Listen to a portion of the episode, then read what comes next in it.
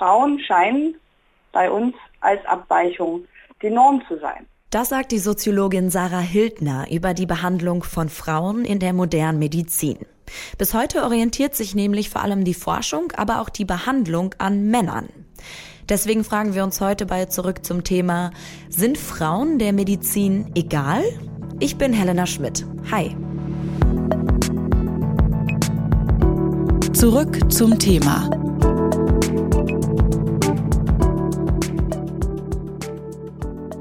Männer und Frauen sind unterschiedlich. Zumindest funktionieren ihre Körper anders. Und das betrifft nicht nur die Geschlechtsteile. Gene, Hormonhaushalt, Körperfettanteil, all das sieht bei Frauen anders aus als bei Männern. In der medizinischen Forschung und Praxis, da kommen diese Unterschiede aber fast gar nicht vor. In ganz Deutschland gibt es nur einen einzigen Lehrstuhl für Gendermedizin.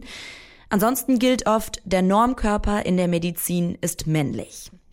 Warum das so ist und an welchen Stellen die Vernachlässigung des weiblichen Körpers zum Problem wird, das frage ich Sarah Hildner. Sie forscht an der Radboud-Universität in Nimwegen in den Niederlanden zu gendersensitiver Medizin. Hallo, Frau Hildner.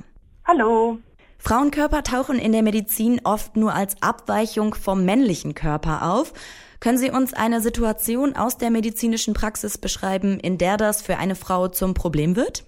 Ja, der bekannteste Fall oder das bekannteste Beispiel ist der weibliche Herzinfarkt, ähm, beziehungsweise die Annahme, dass der Herzinfarkt aussieht wie Brustschmerz, Schmerzen in der linken Körperhälfte, im Kiefer etc. pp. Das ist bei Frauen häufig anders.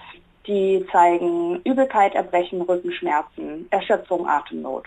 Und bei diesen Symptomen denkt man jetzt nicht unbedingt als erstes an einen Herzinfarkt.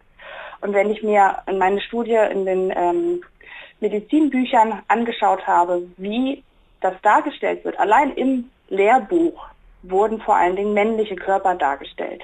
Es wurden nur die männlichen Symptome beschrieben. Wenn Frauen beschrieben wurden, dann wurden sie als anders oder atypisch bezeichnet. Und daran kann man ganz gut erkennen, dass halt diese lange Tradition, auch Sie haben gerade gesagt, Frauen sind anders. Und das ist, wer, wer beschreibt denn das, was ist, den Status quo und was ist dann die Abweichung? Und Frauen scheinen bei uns als Abweichung die Norm zu sein.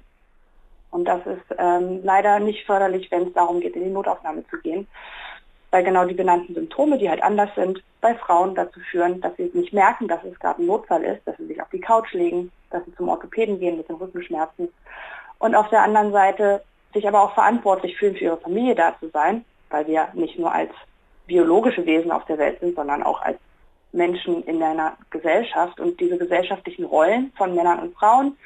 Der Mann geht halt so lange arbeiten, bis die Pumpe schlapp macht und die Frau fühlt sich verantwortlich, bis sie nicht mehr kann. Aber genau dieses Verantwortungsgefühl führt eben auch dazu, dass sie dann nicht als Notfall in die Notaufnahme geht. Sie will ja nicht zur Last fallen. Sie muss die Kinder aus der Kita abholen und kommt dadurch nicht dazu zu merken, dass es eigentlich gerade das Herz ist. Gibt es denn auch Fälle, in denen Männer im Nachteil sind in der Medizin? Absolut. Zum Beispiel ähm, Depressionen. Männer bringen sich leider erfolgreich häufiger um, ähm, weil sie keine Möglichkeit haben, mit den Depressionen irgendwo hinzugehen. Die Frauen reden darüber, die Frauen versuchen Suizide, die ähm, dann entdeckt werden oder wo noch geholfen werden kann. Und Männer ähm, finden sich in einer so ausweglosen Situation, dass das für sie nicht möglich ist. Ein mehr physisches Beispiel wäre die Osteoporose, wo Männer äh, unterschätztes Risiko haben, weil man lange davon ausgegangen ist, ist Frauenkrankheit. Aber Männer jenseits der 70 haben ein, ein sehr viel höheres Risiko, an einem dann osteoporotischen Knochenbruch auch zu versterben oder den Folgen daran. Ähm, also wir müssen die gesamte Medizin noch einmal umkrempeln und gucken, wo haben wir denn eigentlich gedacht, dass es nur das eine oder das andere Geschlecht betrifft. Und insgesamt müssen wir natürlich auch noch gucken, dass wir davon wegkommen, dass es nur Männer und Frauen geht, weil es auch inter- und transsexuelle Menschen gibt, die sich nicht in der einen oder anderen Schublade wiederfinden, weil wir uns eigentlich in einem Spektrum befinden von Geschlechtern. Jetzt muss man nicht Medizin studiert haben, um zum Beispiel zu wissen, dass Frauen einen anderen Hormonhaushalt haben. Wie konnte die Medizin denn diese Unterschiede zwischen Frauen und Männern überhaupt so lange übersehen? Ähm, das ist in der Historie der Medizin begründet. Also ganz am Anfang ähm, Bei den alten Griechen wurde gedacht, dass die Vagina der nach innen gestülpte Penis ist und die Eierstöcke die Hoden. Äquivalent sein mit der Entdeckung des Mikroskops hat man dann gedacht, ach guck mal, nein, das sind wirklich organisch andere Gewebe, die machen, haben eine andere Funktion. Aber die Grundessenz, dass der männliche Körper vor allen Dingen auch, weil er keinen Hormonschwankungen unterliegt, zumindest keinen visuellen, wie einer äh, monatlichen Menses, die haben dazu geführt, dass man Frauen aus der Forschung ausschließt. Und das wurde dann noch verstärkt, gerade in Deutschland durch den Kontergan-Skandal, wo es halt ganz schnell sichtbar war, dass da ein Medikament zu so starken Nebenwirkungen äh, bei der, ähm, beim Embryo führt, dass es äh, Frauen ab dann auch verboten war, an bestimmten Versuchen teilzunehmen. Das ist inzwischen je nach, je nach Stufe der Medikamente ein bisschen anders und differenzierter. Es ist nicht mehr ganz so schwarz und weiß.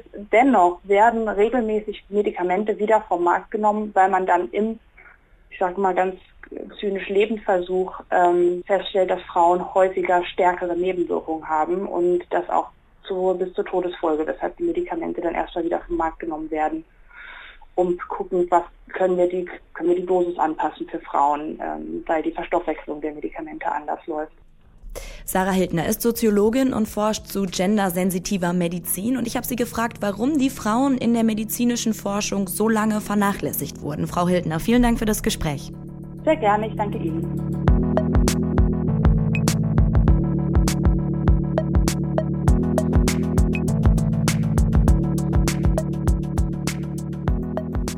Männer gelten in der Medizin als Standard und das nicht erst seit gestern. Aber können neue medizinische Technologien eine Verbesserung bringen?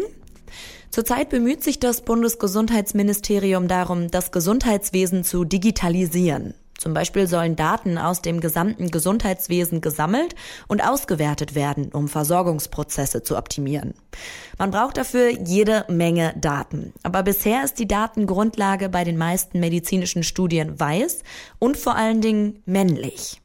Christiane Groß ist Präsidentin des Deutschen Ärztinnenbundes und sie ist skeptisch, ob man bei der Digitalisierung in der Medizin aktuell sensibel genug für die verschiedenen Geschlechter ist. Hallo Frau Groß. Hallo Frau Schmidt. Wir haben es gerade gehört, in der analogen Welt, da ist Medizin nicht besonders gendergerecht. Jetzt soll digitale Technik die Medizin unterstützen. Zum Beispiel sammeln Apps Körperdaten, um Diagnosen und Behandlungen zu verbessern. Wird die Medizin dadurch jetzt gendergerechter oder verschärft sich das Problem eher noch? Also im Moment ist es so, dass ich die Befürchtung habe, dass sich die Problematik verschärft. Schlicht und einfach deswegen, weil Gendermedizin in allen anderen Gebieten der Medizin auch noch nicht generell verbreitet sind. Und äh, dadurch ist der Aspekt, äh, die Genderfrage in der Digitalisierung mit aufzunehmen, in wenigen Köpfen überhaupt nur bewusst. Ist das Problem also, dass es nach wie vor zu wenig Daten über Frauenkörper gibt, die in diese Apps eingespeist werden? Wir wissen ja noch nicht mal, ob überhaupt Daten mit Gender-Aspekten eingespeist werden. Wir wissen nicht, welche Daten da äh, eingegeben werden und es gibt keine Vorschrift, Gender-Aspekte mit aufzuführen. Und was muss jetzt passieren, damit E-Health oder die Digitalisierung in der Medizin trotzdem eine Chance sein können, damit Frauen und Männer gleich behandelt werden?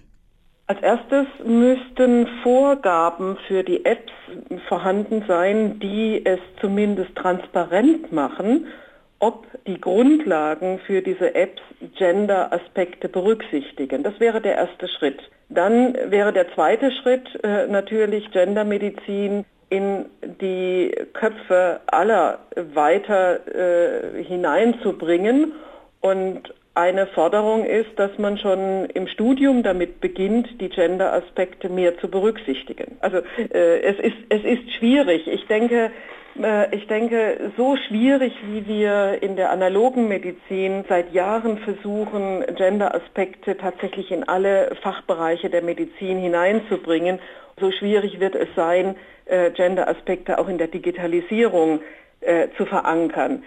Ich glaube, wir müssen an beiden Stellen weiter äh, aktiv sein. Auf der einen Seite Gendermedizin weiter zu verbreiten und auf der anderen Seite aber auch klarzumachen, wie gefährlich es sein kann, wenn diese Gender-Aspekte in äh, Gesundheits-Apps nicht berücksichtigt werden oder wenn man nicht weiß, ob sie berücksichtigt werden. Wir wissen ja gar nicht, sind sie drin oder sind sie nicht drin. Das sagt Christiane Groß, Präsidentin des Deutschen Ärztinnenbundes. Vielen Dank für das Gespräch, Frau Groß. Bitteschön.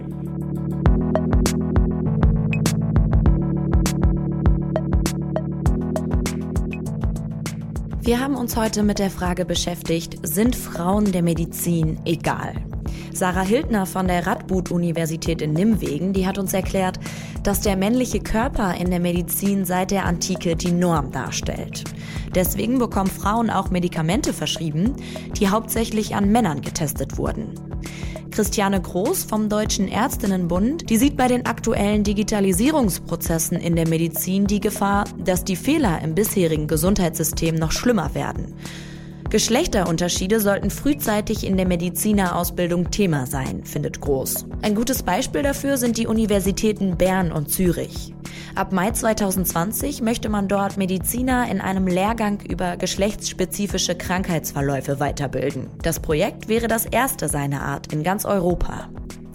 Das war zurück zum Thema am 11. Februar 2020. Wenn euch der Podcast gefallen hat, dann abonniert uns doch in eurer Podcast-App. Ich bin Helena Schmidt. Danke fürs Zuhören und bis zum nächsten Mal. Zurück zum Thema vom Podcast Radio Detektor FM.